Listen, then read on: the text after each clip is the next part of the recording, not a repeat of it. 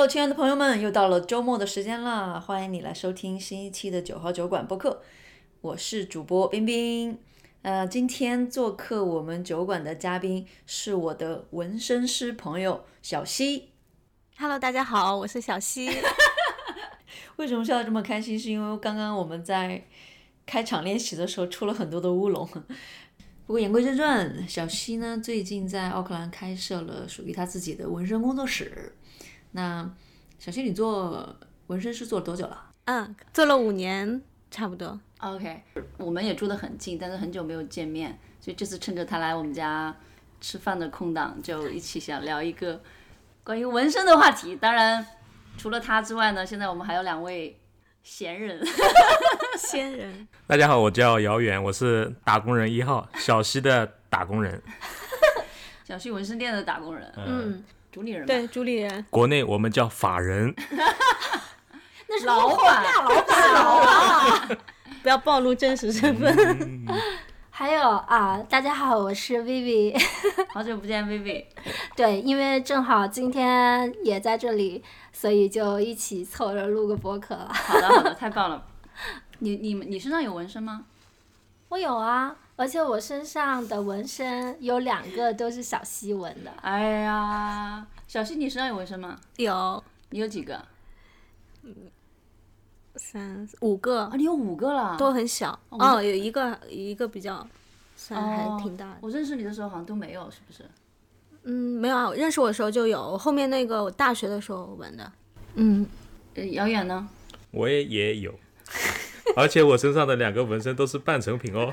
还没有纹完，是不是？是，为什么没有纹完呢？那说来可话长，那是我们艺术家刚入门的时候拿我当练手吗？那不是，在，这里要讲一下故事，因为小西从来到新西兰之后开始学习纹身，到现在成为自己开店做独立的纹身师，实际上整个过程我们都有算是见证吧。对，其实小西他之前在国内的话是建筑设计师，对吗？也也不是设计师，只能是 打工人，建筑制绘图员。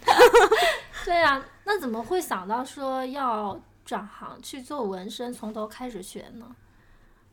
因为当时到这边来的时候没有这个计划，然后 Adam 在这儿学习嘛，我一个人其实就本来是有想过继续做建筑这个行业，在这边工作，但是因为新西兰这边它不是它跟国内的证是不相通的，所以如果要继续做建筑行业的话，还要重新考证。然后我咨询了一下，可能要一两年，要读一个等于相当于要读书嘛，读书之后再去考，可能正式要去工作也要三年左右。所以我觉得我当时 权衡了一下，我觉得我自己可能语言也是个问题，在这边读书的话，我觉得也不一定能读得很顺利吧。所以当时就嗯没有去往这方面发展，就继续去去考虑做建筑，然后就决定走偏门。为 生活所迫是吧？就在家里画画图。那那时候自己自己追追剧、画画图，也没有想太多。然后呢，嗯，时间久了，总是想找点活干，就能有一些事情做，然后就拍视频。当时是拍，继续像国内一样拍 B 站的视频嘛。哦，你做 UP 主，我知对道你在，嗯，对后来你的视频。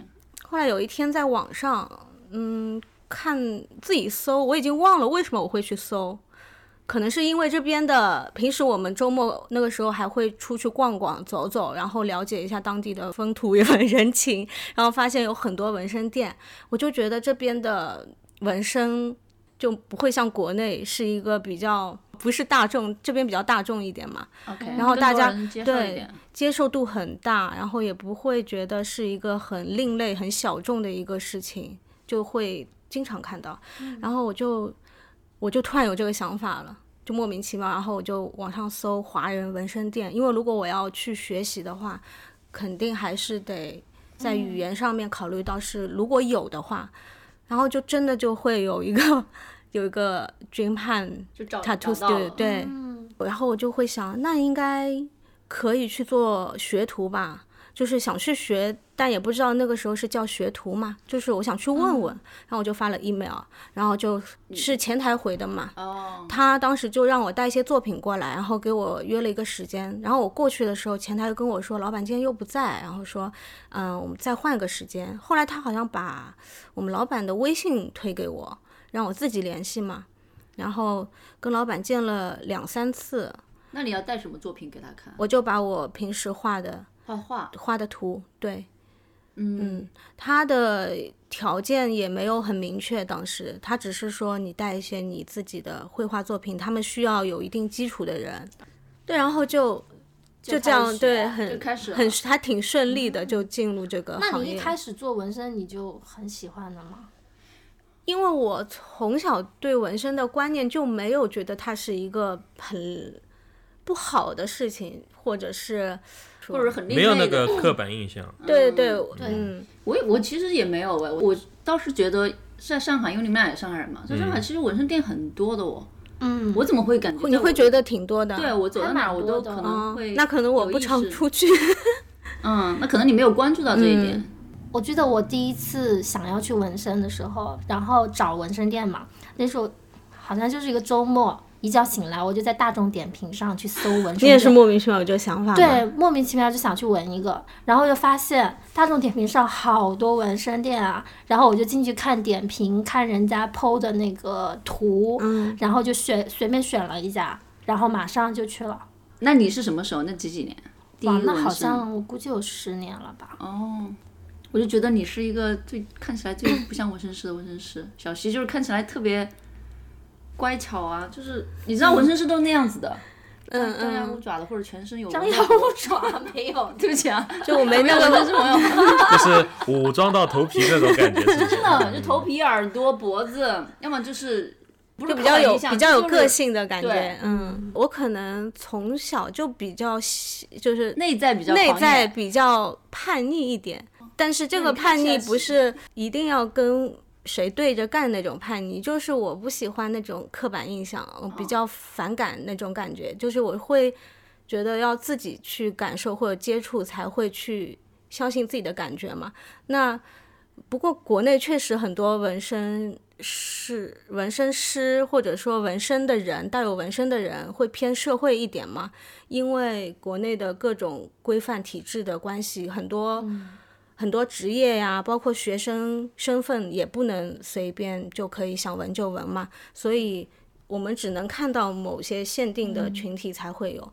但是我倒觉得纹身本身它没有错，我会有这种可能就很初步的这个概念观念嘛。所以我大学的时候，我就我是当时看了一本书，书里面就是有一篇是讲牵羊。它是那那一系列的书里面有一本这个主题我特别喜欢，然后就有一个人投稿的，它里面的插画全是别人投稿的，然后都是不限风格的一些画。里面有一幅就是后来我就纹在了我的脖子后面的，它就是一个九大行星有九个圈，然后每个圈上有一个星星系嘛，就九大行系行星。然后当时它的解读为千阳就是世界上就是太阳这种母爱。就是会被意象为牵羊嘛，它是最伟大的爱，它是无私的，也不求回报的。然后我就很感动，然后我当时就觉得这个图案，就我特别喜欢这个图案，然后我就自己稍微改了一下，我就觉得我要把它纹在身上，也是一种想要，嗯，因为我我我家庭管的比较严一点，就是我母亲各方面她都是比较遵守社会规则的一个比较正经的、严肃的人，对，所以我就会去偷偷想要去做一些无关紧要，但是能表达我自己一种想要自己做自己想做的事情，那时候就做了嘛，就去纹对，我就偷偷偷去纹，偷去了。所以是大概五年之后，我妈妈才知道。哦。我因为我头发长，我是纹在脖子后面，就选择了一个可以遮挡的一个嗯位置，置。所以就如果说我平时回家，我肯定就把头发披下来，哦，嗯，然后我就去纹了这个。内在叛逆。那后来，嗯，阿姨是怎么知道的呢？那她有没有？对，后来后来是因为有一天我忘了，就是习惯了，我以我我其实内心当时觉得他可能已经知道了，而且我自己也忘了这个事了，就越来越越忘，就不去不去想到。然后有一天，有一天我我我妈就突然跟我说，想跟我谈一下，聊一下。然后我说聊什么？他说聊一下你脖子后面的 那个事情。然后我就意识到了嘛，因为那时候是大学里面一周回家一次住宿的嘛。所以就是一到五在学校也也不记得去去遮，然后就不用去遮住嘛。然后都已经大学了，到嗯家的话就更加就忘了。你当时会不会担心？哎，找我聊什么，或者聊你跟遥远的事情？他直接跟我说，然后他就想聊，就是会突然就要跟我聊，然后我就说啊，我洗完澡再跟你聊，因为我就想洗澡时候我开始想一下，等会儿怎么跟他说嘛。哇，好有心机啊！可以啊我，准备一下，我当时没有心理准备，然后洗完澡我就跟他，我就是还好洗了个澡，没有洗澡的话，我可能当时也不知道怎么跟他聊，就会有点尬，然后可能也不能表达自己想表达的事情，就会错过这个机会嘛。然后洗完澡之后，我就很很，我觉得我还解释的挺好的，我就把我自己想要说的和为什么去做这件事情，很平静的。把自己内心想说的表达出来，然后他听完之后就觉得，嗯，我有自己的想法，这件事情好像真的没有那么严重，对，他就被我说服了。啊，你妈也挺，嗯，就是 open mind 的，，对，他是可以听得进别人的话，但是他只是自己的观念，他会觉得他很怕我去很无知的做一些事，然后犯一些错。那他的观念里面，你是不是跟一些不好的人在一起了？然后会会有一些，嗯、可能是他认为是不好的人才会去做的一些事情。然后他知道我其实就纯粹就是想要去更偏向于像是我热爱一个图案、喜欢艺术的一个表达的形式啊，或者是没有过多的其他的，嗯，比如我跟谁谁谁他们一起这样，我才会这样之类的。嗯，所以他就比较放心，就就后来他也没有觉得多多大这事儿有。那你去学这个事情，你跟他说了吗？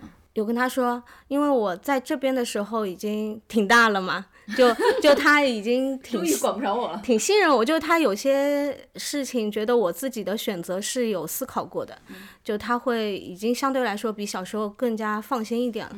然后我就跟他说了这个过程，怎么我为什么会去找到这家店，然后现在有这个机会，我很想去做嘛。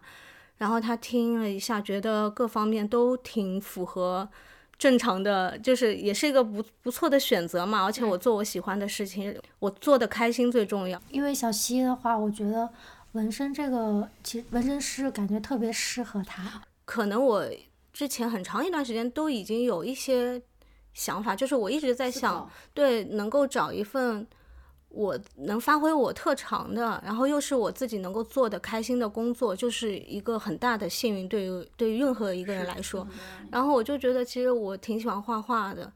嗯，我有想过去做一个投稿类的插画师呀，或者是各种平时可能会有一些启发，就是路上我看，嗯，比如说有卖艺的，然后不是也有绘画给人家画素描的呀什么的，都会去想过它的操作性，嗯。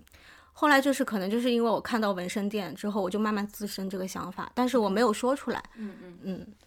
但是有一天我查到了之后，我才跟 Adam 说的，就是我说我查到了，也发了 email 了。如果他们回了，然后我就说你就我们还有一个人。是谣言。然后他就他会比我妈妈更加的不支持我做这个事。啊？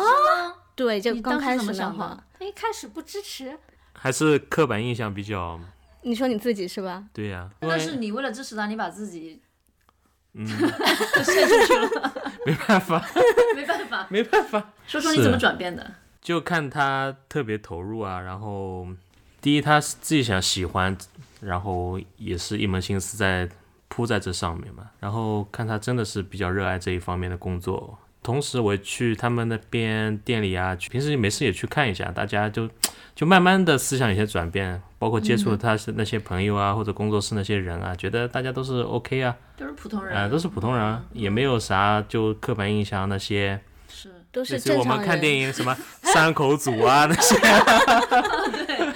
都是挺可爱的人，嗯。所以大家在一起玩啊，在一起工作啊，没啥，就慢慢的思想有些转变。嗯，他很多方面都比较传统的，哦，是吗？哦，对他我会比较野一点。但你知道，真的就是在日本去泡温泉你要纹身，你就得贴上的，对不对？对，嗯，那那说说你那个后来去做学徒了，然后怎么样又找到自己的这种呃纹身的风格？风格。的？风格的话，一开始也没有多想，就是嗯去学，就想把这门手艺给学好，然后师傅怎么说我就怎么做，然后做到自己的百分之百嘛。就说开始就是画图，画图就是画图，他给我的要求就是画我自己想画的图，然后每天至少一张，那你平开始都画什么呢？什么都画，花鸟，花鸟、动物、人，嗯，风景，也画完了给他看，然后他会对给你反馈。对他就会跟我说一下，他觉得我这个挺好，然后继续画 那你第一个上真皮什么时候？自己。你你纹的自己？嗯，是我当时，但是我第一个不是不是在我腿上吗？对对对，第一个在你腿上，对对，你是第一个，我是当时咬咬咬着一根筷子，我我觉得会很疼，但是不真的也是很疼。你从来没有闻过，对不对？从来没有等于是你的嗯第一次闻就是被他是是是，哪个部位？我能说在大腿上内侧、外侧。外侧，你当时怕不怕呀？我我怕，我就 我我是一个连打针都怕的人。你别说拿着那种机器拿针，就不停的给你打针，你说能不怕？你选的什么图案？我就选了一个我自己的幸运数字，然后让他哦，让他哦，他我想。起来了，嗯当时我是因为我们俩回国，我这样脱离了我师傅的视线，然后我自己就想要自己先偷偷的闻一下，感受一下真人的感觉，我就想自己给自己闻，然后他就一直劝我说不，他可能给我做了五天的思想工作对，。他说 别，呃，你不要闻了，你到时候真的纹了吗再纹，你急什么呀？什么什么，他就不支持我纹。然后我说你是不是怕？我又没没给嗯你纹，我自己纹。然后他就看我，他就很怕。然后他说，他就突然有一天说。我给你纹吧，他说你纹我，然后我说那太好了，因为我自己，自己纹的话，我会觉得各种姿势，就是可能我都驾驭不好，嗯、都不能很专心的去看这个针怎么用呀，或者怎么样的。然后他就他后来也拖了几天，好像就一会儿说给你闻，一会儿又说啊哎什么啊算了什么，就又扯开了思。想的纠结。，对，那个图案有多大？很小很小，就一个手指甲盖那么大。嗯，手指甲盖，对，那真的是很小很小。第二个真的很小很小我问他呢？我问他之后，你觉得有自信了没有？没有就很挫败，因为我选错了针。嗯，他其实是更多的那一次是练机器啊，想我就想玩玩看嘛。对，然后我就每一针下去都会问他怎么样，然后每一点他都会说，就感觉很痛很痛很痛，所以纹了我当时唯一的要求就是不要把我肉割下来就可一以一。个多小时。那你第二个呢？你第二个就自己了自己纹的那个。因为我觉得他配合度太低了，就还不如我自己给自己纹嘛。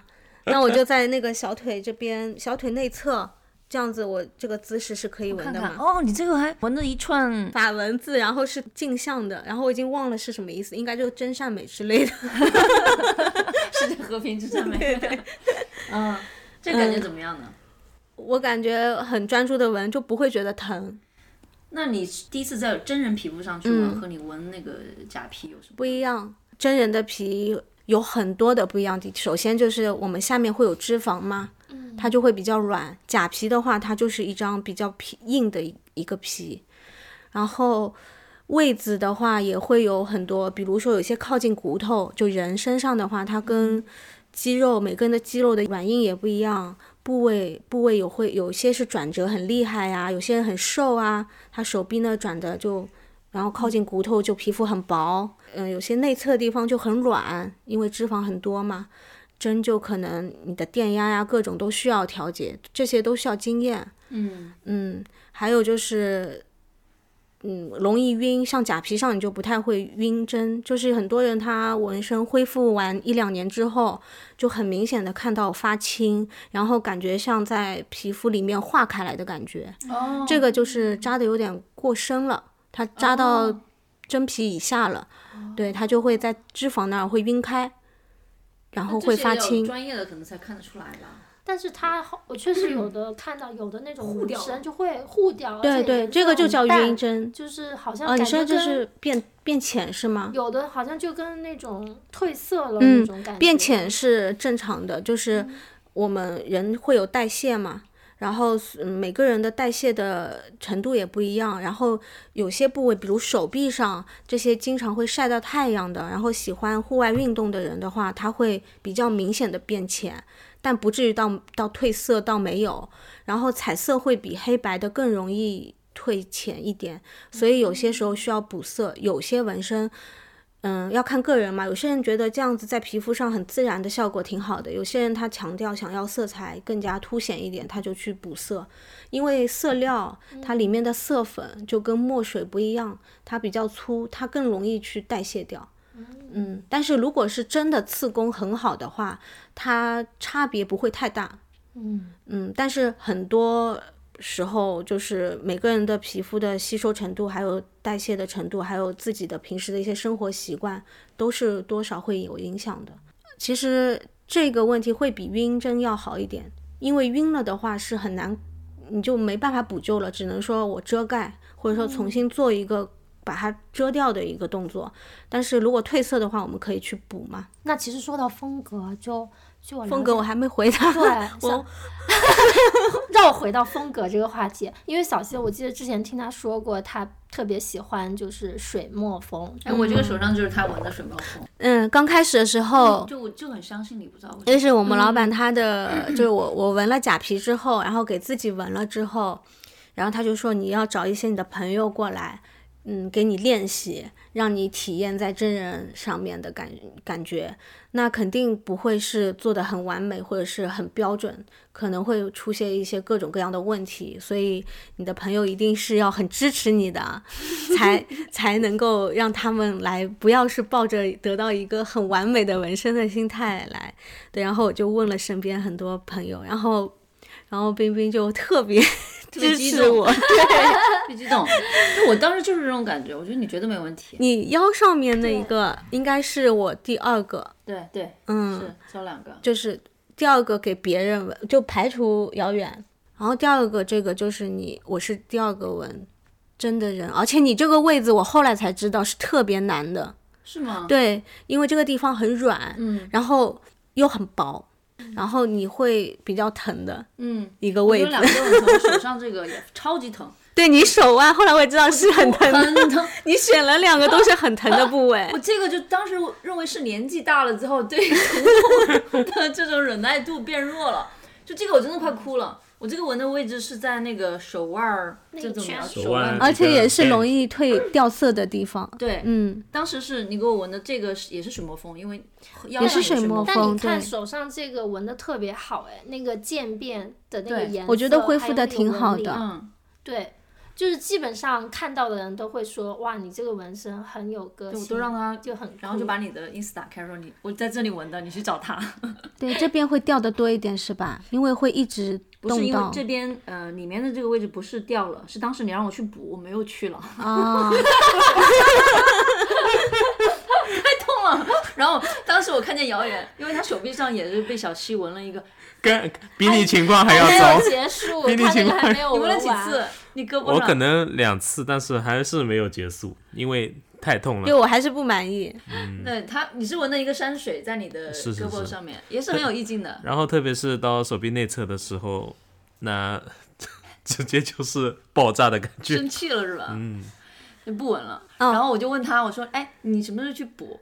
后来他就没有声音，我想可以补，可以不补，我也不去补了。对，可以补，可以不补。这个特别是水墨风这个风格的话，它更多偏向于意境的感觉，它不像日式。不过日式的线应该不会变浅，它都是大黑实线，会割的比较相对深一点。画那种它是图案型的，对图案型它偏装饰感强一点，所以它没有什么深浅的渐变、晕染这种。像水墨风，它因为晕染，它本身就是可以模仿在宣纸上面一些变浅的效果，所以就比较机动性大一点。嗯，所以有些客人如果看他很疼了的话，可以稍微改一下设计。哪里会比较痛啊？你觉得到目前为止，你最最容易痛的就是肋骨两边，嗯嗯、腰上面，然后就手腕、手腕，脚踝、脖子。有人做那种全背的，反倒是全背还好，背上其实就是中间那一条，我们脊椎那一条神经比较敏感，它其实是很很多神经都在那儿嘛，所以会觉得疼，而且皮肤又比较薄，下面又有根脊椎是跟皮肤很近嘛靠的，那你针这样机器一扎进去就会只就不免会碰到骨头的话，就很容易觉得痛。腿也还好啊、其次就是内侧，就是比如说手臂内侧、腿的内侧，哦，都会比较疼，因为这种地方就是比较敏感，你们就是比较怕痒的人，啊哪几个地方比较怕痒的，就是敏感的部位嘛。那如果是扎针的话，肯定会觉得，嗯，然后比较嫩嘛，那就 有没有有没有客人说扎了一半我不扎了？除了遥远啊，有没有说呃受不了了？我真的我我同事碰到过，我没碰到过，但是我有碰到过，本来约了一个图，需要可能三四次，或者是两三次的，然后他做了一次之后就没有再来了。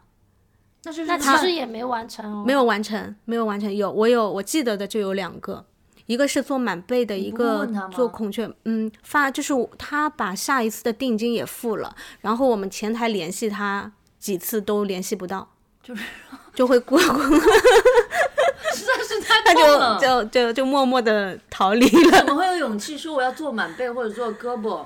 就花臂还好，我两个都是背上的，我记得的客人都两个都是背上的，做了一次，然后应该还要两三次才能做完的。做还有疼到当场晕倒的也有，我有碰到晕倒，但不是疼到晕倒的，是因为消耗太多能量。不是不是，饿的，我碰到的晕倒特别好玩，我碰到过两个，印象中就是我给他们，因为纹身前我们要做的准备工作是先把汗毛剃掉，就是你纹身的部位的汗毛要刮掉嘛。嗯，紧张了，对，是不是然后就有一个是做手臂的，他整个手臂我都给要刮掉，然后等我刮完了，我他我给他刮的时候，他是需要站着嘛，嗯我就觉得他有点摇摇晃晃了。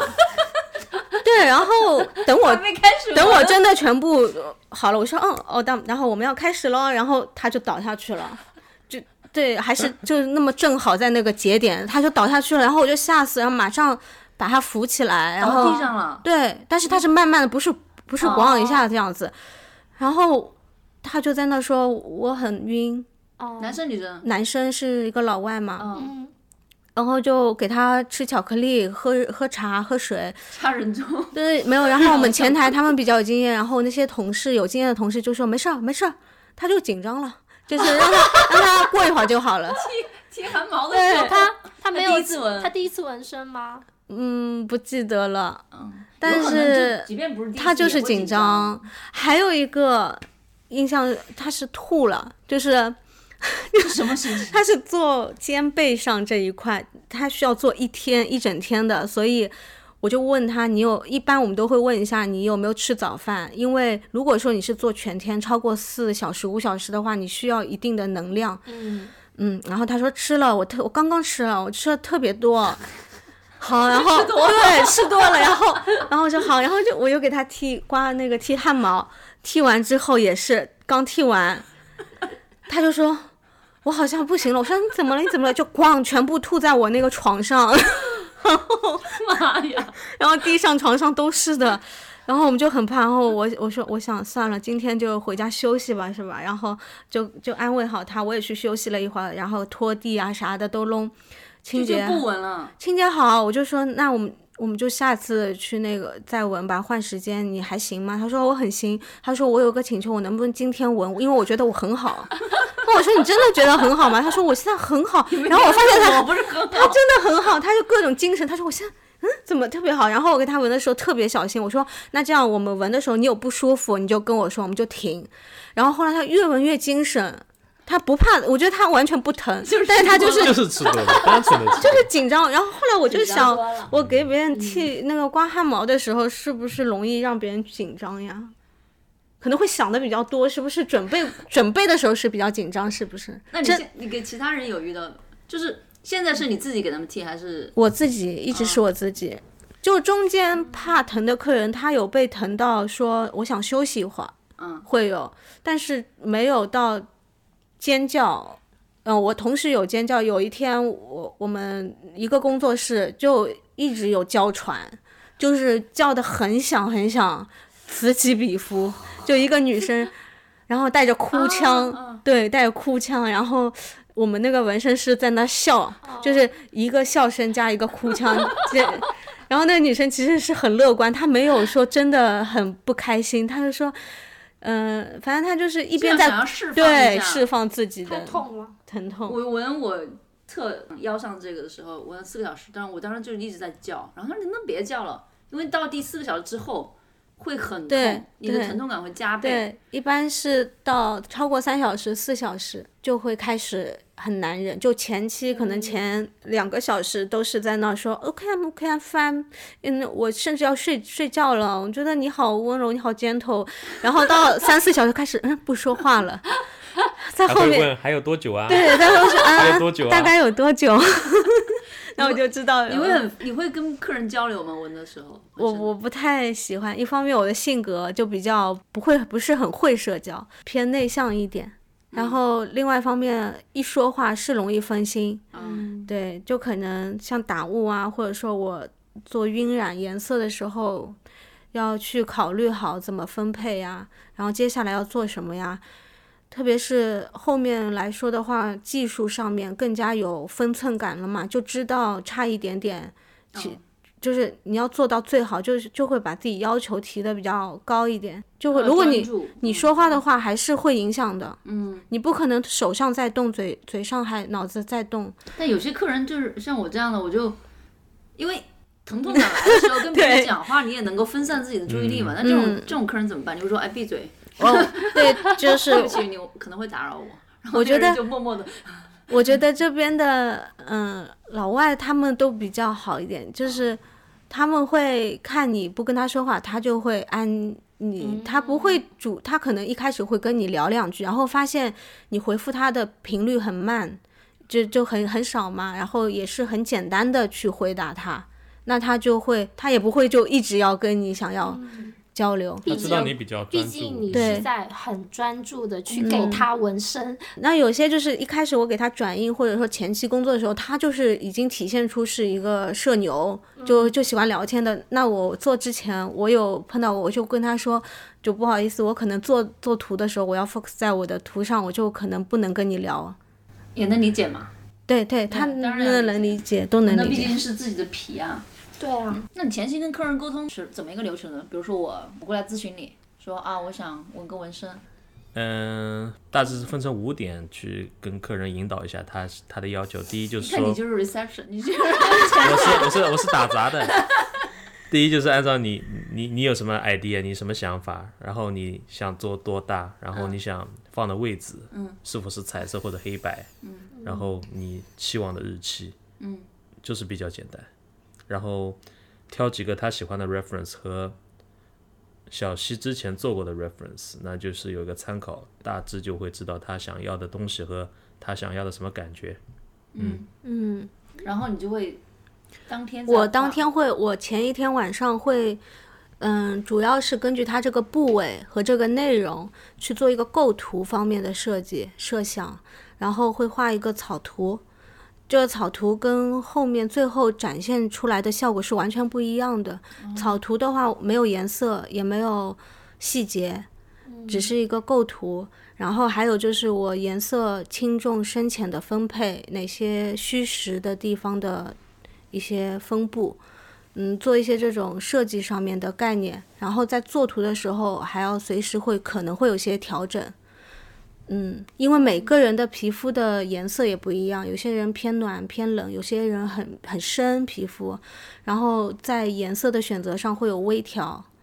像水墨风的话，它也是一个比较抽象的概念，就是你可以做的像工笔，就国画里面它有分工笔跟写意嘛，写意的话就偏抽象一点，啊，工笔的话它更具象一点，然后它的嗯有外轮廓，就是它的做法也都不一样。我现在可以给客人展示了，就是很多我的作品的类型。那他一说他喜欢哪一种，我就知道他的方向，他喜欢的方向。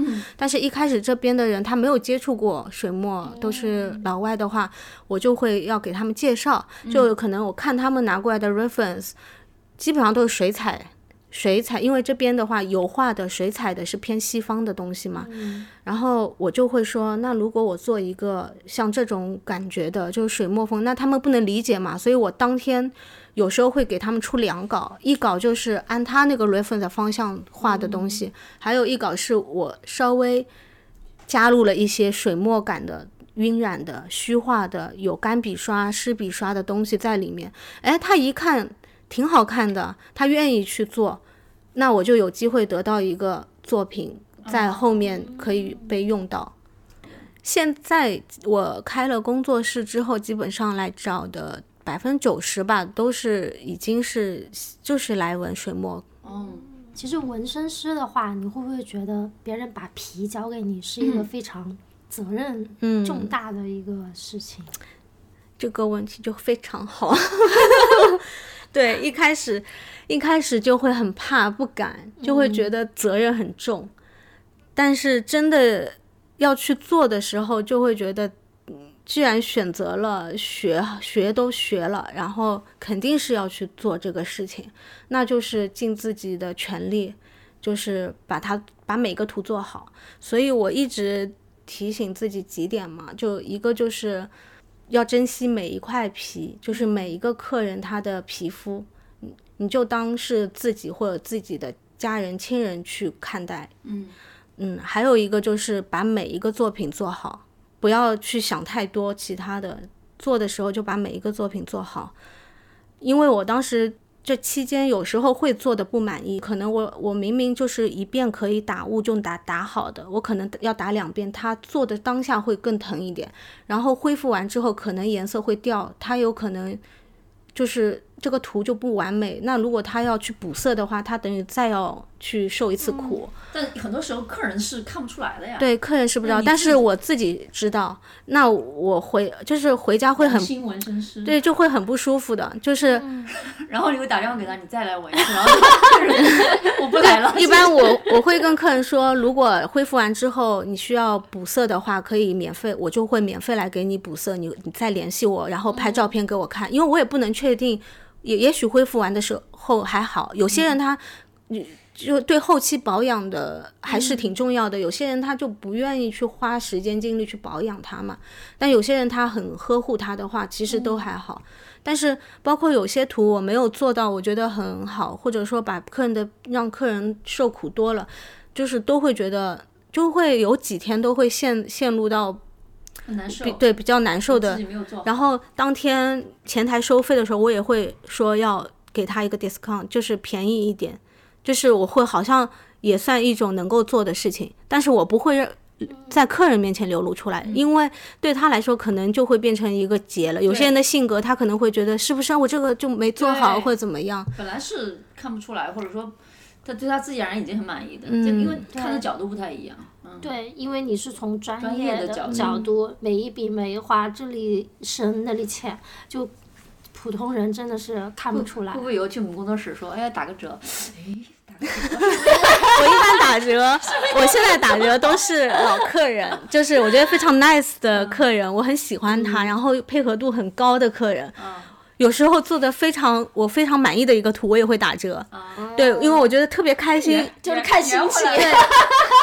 佛系，是真的，就是就是我会觉得特别开心。嗯，我的内耗很少，哎，所以我之前还看到，就是说有些东西建议你纹的话，最好想清楚，或者是建议不要纹。就比如说这个情侣纹身，名字，嗯，还有情侣纹身，这个就有点搞笑了。是的，这个就是我们之前那个同事，他经常碰到，就他说就是前女友、前男友的名字要给 cover 掉，然后也有把前女友的头改成一个狗，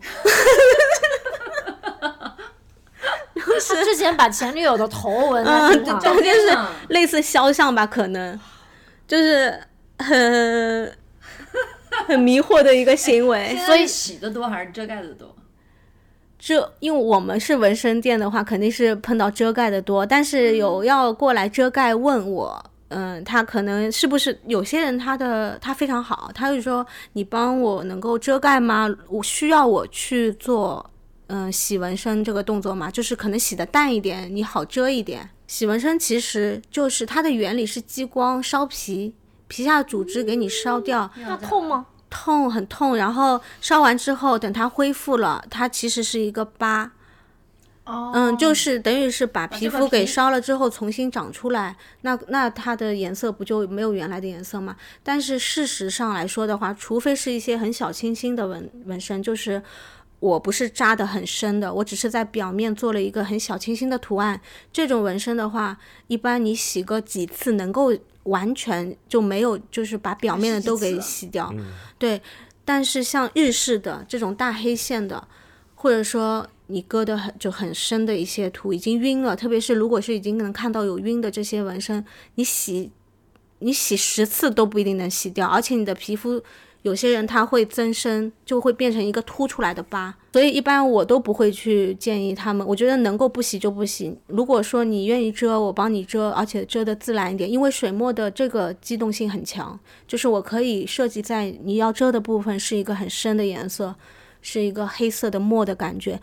嗯，但是如果说你不能接受，我也不建议你去洗掉。就是洗的话，我看过好几个人都太苦了。就是我有看到过增生这么凸出来都是疤，就是他胸前洗的，然后还能看到，就是那个原先的图，还有就是洗了几次，洗了嘛。然后洗纹身比纹身还贵。所以呢，就是如果要纹的朋友一定要想清楚，对，名字太危险了，对，还而且如果像照片这种就更加了。很多人是因为后面交了新女朋友、新男朋友，自己觉得无所谓，对方觉得有所谓，然后 被逼无奈过来遮盖。嗯，我们有碰到说，哎，我想做一个花，然后说旁边要不要就把我男朋友文字名字纹上去啊？然后我说我不推荐，我不建议。然后男朋友就在旁边。嗯，过来纹身的客人有没有会去分享说，哎，他为什么想来纹这个纹身？然后有没有什么让你印象深刻的客人？有有一个客人，他的父亲过世了。嗯，他是在这边就跟我们身份年龄都差不多的，然后好不容易有要等到排到他 PR 的身份，然后他父亲在国内过世了，然后他母亲瞒着他，后来等他这边有点消息了，他要去报喜的时候，他母亲跟他说，嗯、为了不让你在那边为了这个事赶回来，因为他可能回去了就会影响他这边排队之类的，然后就没有告诉你，所以他没有见到他父亲最后一面，也没有就一直不知道嘛，所以他知道之后就。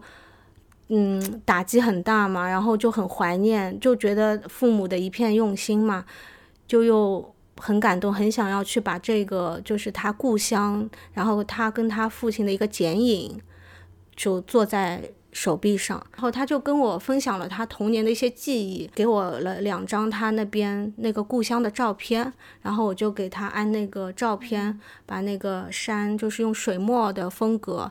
去画出来，然后他他的印象中，他一直扎两个小辫子，然后一个女生，然后他父亲他说他父亲嗯、很最喜欢穿的就是很简单的一个黑色的外套，嗯然后我就给他画了两个剪影，用水墨风表达出来，然后纹在手臂上。然后我画的时候也会有带入这个情景和故事，对，去去画，就也是偏稍微像那种复古的那种风格的感觉，水墨的。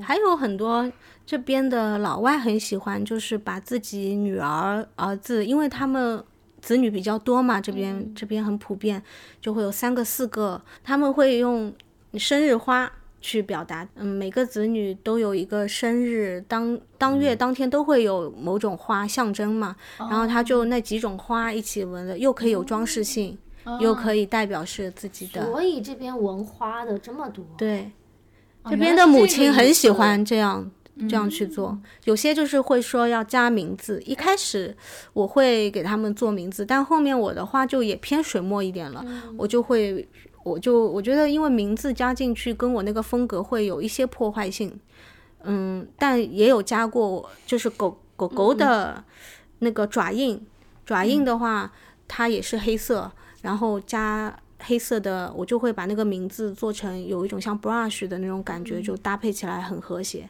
但但如果说有些人他执意要加名字也可以，我就会选择 handwriting 那种字体给他写一下。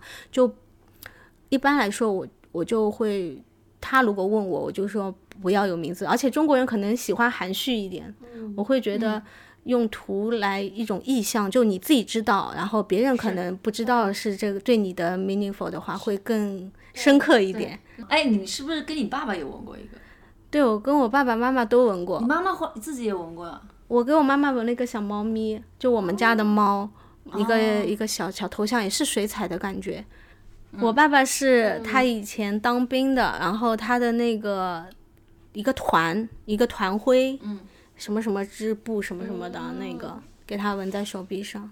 所以其实很多时候，就是你会选择一个图案去纹身，其实或多或少对这个人来说都是有一些意义的，或者是他自己觉得这是一个对他来说比较特别的百分之个图案。八九十的他过来，肯定已经已经想了很久了，就是到底纹什么，基本上对他多少有些意义的。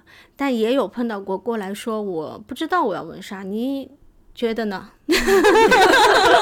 然后就是就是前台要上线，哎，我这有我做的。是，那这个时候我一般就会推推荐艾尔斯最近可能比较感兴趣的那一些。对，嗯，嗯，我有一个小那个文件夹，就我特别想纹的一些东西。哦，嗯，那你比如说这个图案纹过了以后，嗯这个图案你下次还会再纹吗？还是这个图案就我就会稍微改变一下，改动一下。如果客人拿着我原先的作品说我要一个一模一样的，我就说我会帮你改一下，改成不一样。所以其实没有一个纹身是一模一样的，嗯，好特别啊！不仅是图案不一样，它纹的时候，那个对，其实也是不一样的。对，嗯，好酷哦！这纹身师，你知道你这个可以全世界各地都可以工作，完全没有限地域限制。是，确实是有很多旅行纹身师，就是说边旅行边边工作嘛，对等于嗯，最后一个问题，纹身师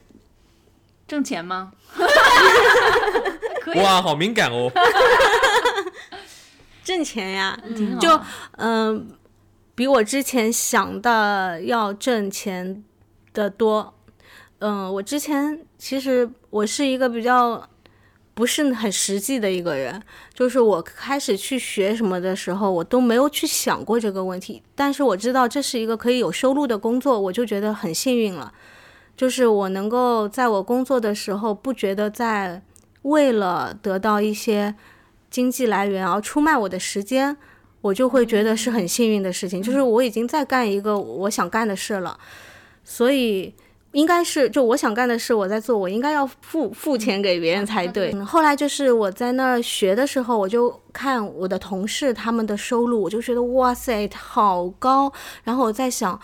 我不，我将来肯，我觉得我是不肯定做不了那么好，就是因为我看他们跟客人的沟通，我又不是很擅长跟别人沟通，然后真的要去踏出那一步的话，对我来说那个时候压力很大，需要去让客人满意，嗯，去做，就还是其实它还是服务类的嘛，它不是一个完全自我的一个事情，所以我就会有点怕，因为我这样。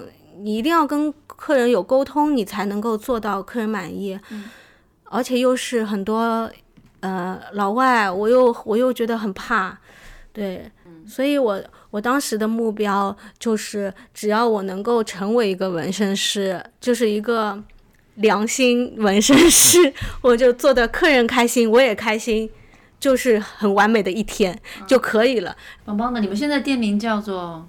店名叫做留白！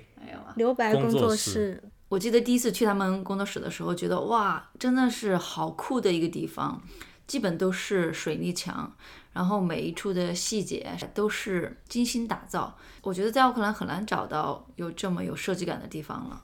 而且我要讲一下他们家，我去他们家做客的时候，你知道他们家非常大，有四间房，他们把最小的一间房间用来睡觉，做卧室。